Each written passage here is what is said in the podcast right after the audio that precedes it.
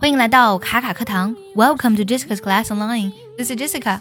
因为疫情的原因呢，团购这个词呢频繁上热搜，还有拼单。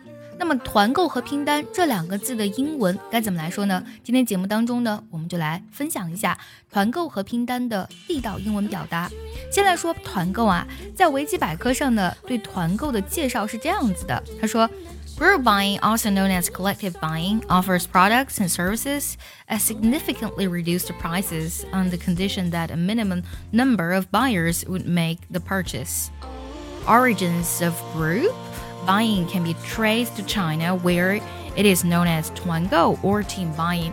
那么这段解释当中，我们就可以看得到有很多关于团购的表达。我来解释一下这段话：Group buying 也被称作 collective buying，以大幅降低 价格来提供产品服务，条件呢是，呃，只有达到最低购买人数之后才可以购买。团购呢这个词起源于中国，被称为团购或是团队购买。这段描述中我们可以看得到呢，团购用到了三种表达：group buying、collective buying，还有 team buying。那 group buying 或是 collective buying 怎么用在句子当中呢？我们来看一下下面这个句子：As a new way of internet consumption，就是作为一种新型的网络消费方式呢，group buying is developing rapidly，团购发展非常迅速。As a new way of internet consumption，group buying is developing rapidly。说到团购呢，我们会想到很多团购的 app 啊，那团购的 app 就很简单了，直接呢是 group。buying apps 就好了。For example, I like to use group buying apps to save money. 我喜欢用团购的这个 app 呢省钱。I like to use group buying apps to save money. 想要专项练习呢，并且和小伙伴们一起在群里打卡学习，可以加入早餐英语的会员课程。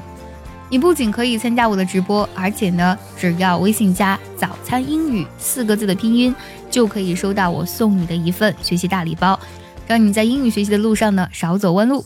说完团购，我们再来说拼单。团购跟拼单其实是非常接近的意思，但是呢，他们使用的场景呢是稍微有些不同的。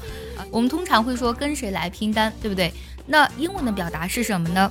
首先这里呢有一个非常重要的单词叫 join。join 这个单词呢，它本身指的是参与的意思，而 join up to get a good deal 则指的是呢和某人一起参与进来呢，拿到一个很好的交易。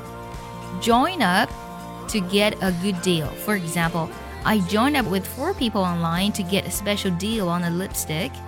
我和其他四个人在网上拼单，特惠买了一支口红。I joined up with four people online to get a special deal on a lipstick. 除了用 join 这个单词，我们还可以用 joint order。join 这个单词呢，本身指的是联合的意思，order 则指的是订单。那么联合的订单就指的是呢，你们几个人在一起呢下单。那么就是拼单的意思了。For example, I did a joint order with five other people online. 我在线上和其他五个人一起拼单。I did a joint order with five other people online. 团购和拼单我们讲完了，我们再来说一个表达跑腿。 因为管控的政策啊，跑腿代购呢成为啊我们再去配送物资非常重要的渠道之一了。那么跑腿的话，我们通常用 run errands。这个单词 errand 它本来指的是差事的意思，run errands 则指的是跑腿了。For example, I I asked someone to run errands and send some vegetables to my relatives. 我叫了个跑腿啊，帮我的亲戚送些蔬菜。I asked someone to run errands and send some vegetables to my relatives. 喜欢这期节目，觉得它非常的实用呢，记得点赞收藏，也转发给需要它的人。See you next time. 拜拜